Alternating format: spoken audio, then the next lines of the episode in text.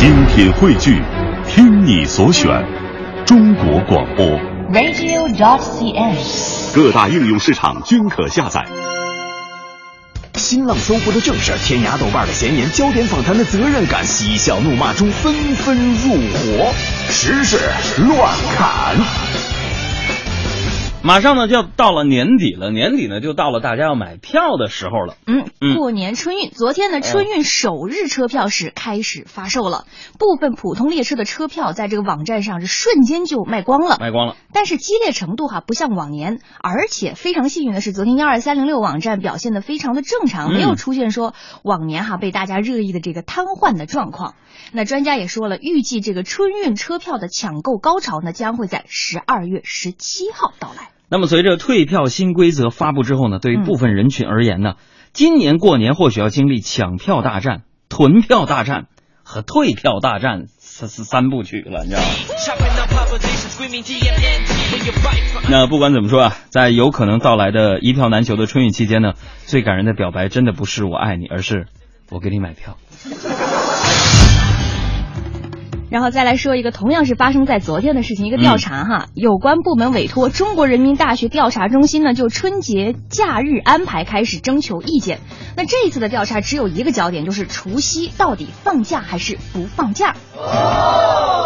那截至目前呢，调查的参与者超过了百万，超过百分之七十的网友是支持除夕要放假的。我觉得别整那没用的，除夕要是不放假，怎么保证今年春晚收视率呢？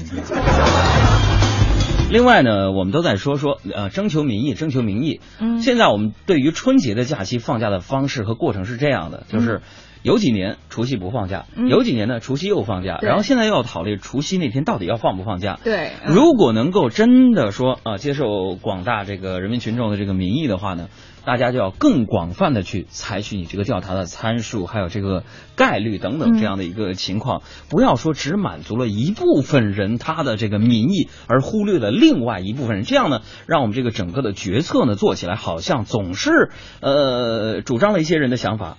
又打击了一些人的一个想法。那对我来讲呢，我觉得能不能把这个假期抻长了，除夕也放，初一也放，是吧？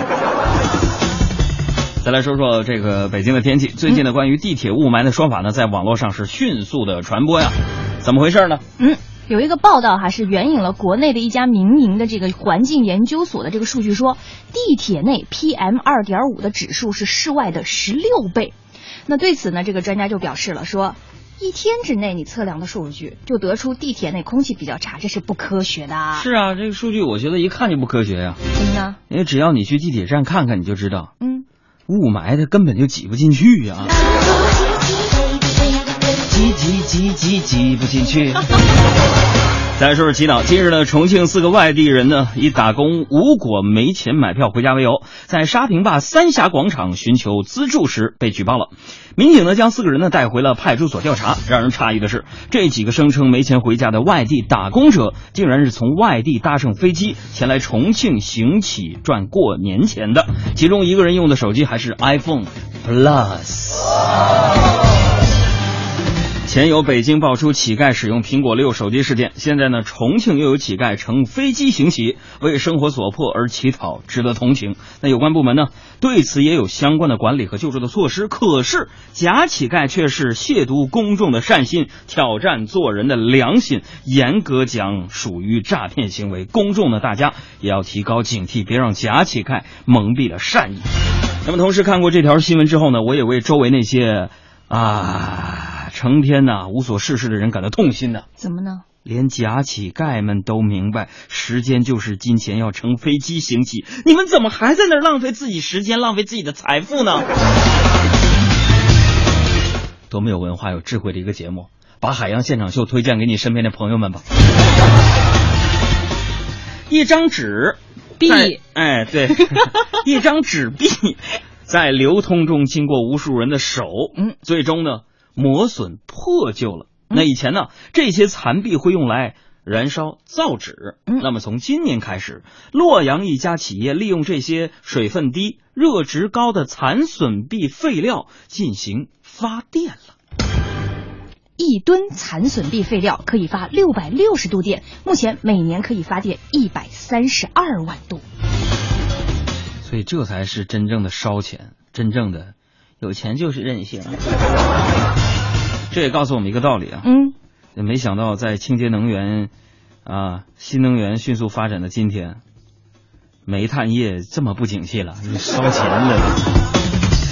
再来看新华网的报道，人民网呢近日发布了一份史上十大全是女性的排行榜，从榜单上来看呢，慈禧只排到了第三名。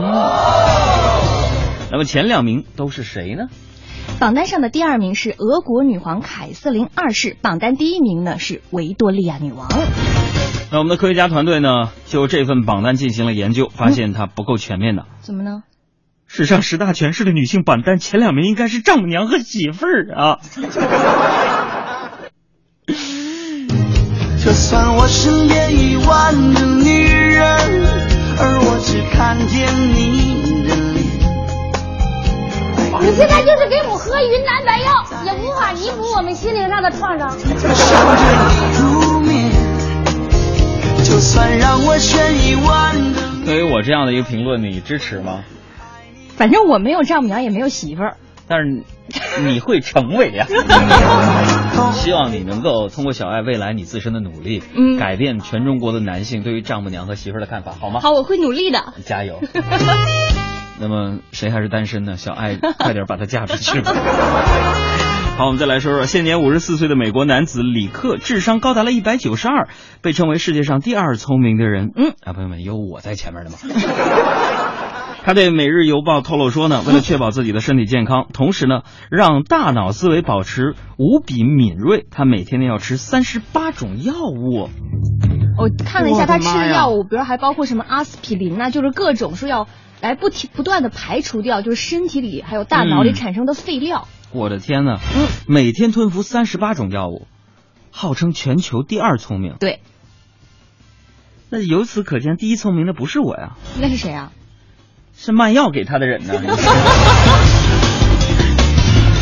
咱说说新加坡联合早报的新闻。嗯英国的财长奥斯本年呃，就是奥斯本啊，今年呢较早时候说的，说在二十一世纪的社会里边，懂得如何编写和设计电脑程式是必要的。于是呢，从今年起，英国政府学校五岁以上的学生必须修读一门课程，那就是电脑城市的编写。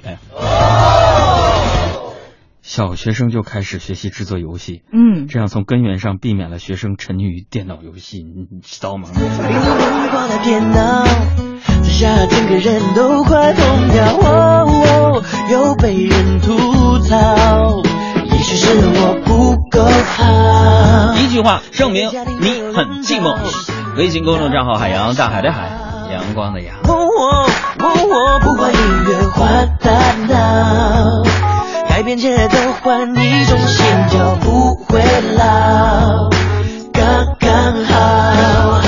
吵什么吵，让音乐单调，每个人都吞了火药，吵脾气，吵醒八卦太少，统统你胡说，我把刀我无聊。吵什么吵，让音乐单调，故事变得太悬，大家都受不了。吵拼命吵着自最后一个新闻呢，也是我在日本的时候就关注到的。这条新闻看完之后呢，我当时是拍案而起。我觉得这件事情如果真的是呃新闻报道所说的这样，太让人气愤了。所以今天我想跟大家一起来详细说一说我的个人的看法和观点。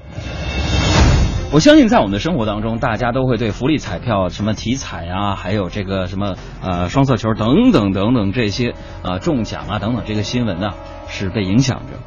福利彩票的大奖呢，还在传说当中，累计高达1.7万亿之巨的彩票资金的去向问题，昨天被新华社和盘托到了公众的视野。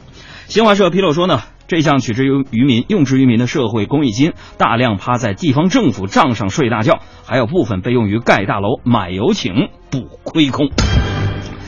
在我们中国呀，大多数的彩民花钱买彩票是奔着中大奖来的。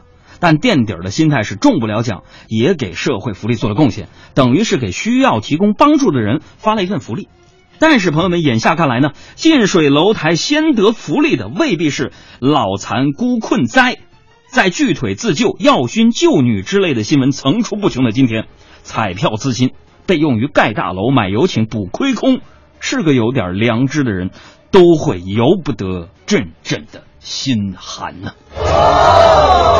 对于这件事情，我是这样想的：这种行为是直达爱心路上的一次打劫。对于民心也是一场掏空，一面是大奖不知何处去，一面是高额发行费用养活的庞大发行机构，一面是老生老病死无相助，一面是一半资金睡大觉。彩票呢是一个运气钱，更是一个救急的钱。作为社会的公益金，取之于民，用之于民的道理早就深入我们民心了。老百姓这些年之所以在撞大运的道路上不折不挠，除了等着中大奖，还包括着。对打了水漂的钱在用途上的基本信任，他们朴素的认为，权力再黑，总不至于在救急救穷的钱上太黑；人心再贪，总不敢在社会福利的钱包里边贪得无厌。但是事实证明，这种朴素是一厢情愿的。那些钱有的用来建楼，有的用来买车，有的用去发工资，有的去拿去买游艇，实在是不敢用，不会用。让他躺在账面上，也不愿意拿出来救救那些一时因困因祸而被现实生活困难而潦倒的人们。那么，一个本应取之于民、用之于民的良性循环的工程，为什么中间有些环节就堵塞了呢？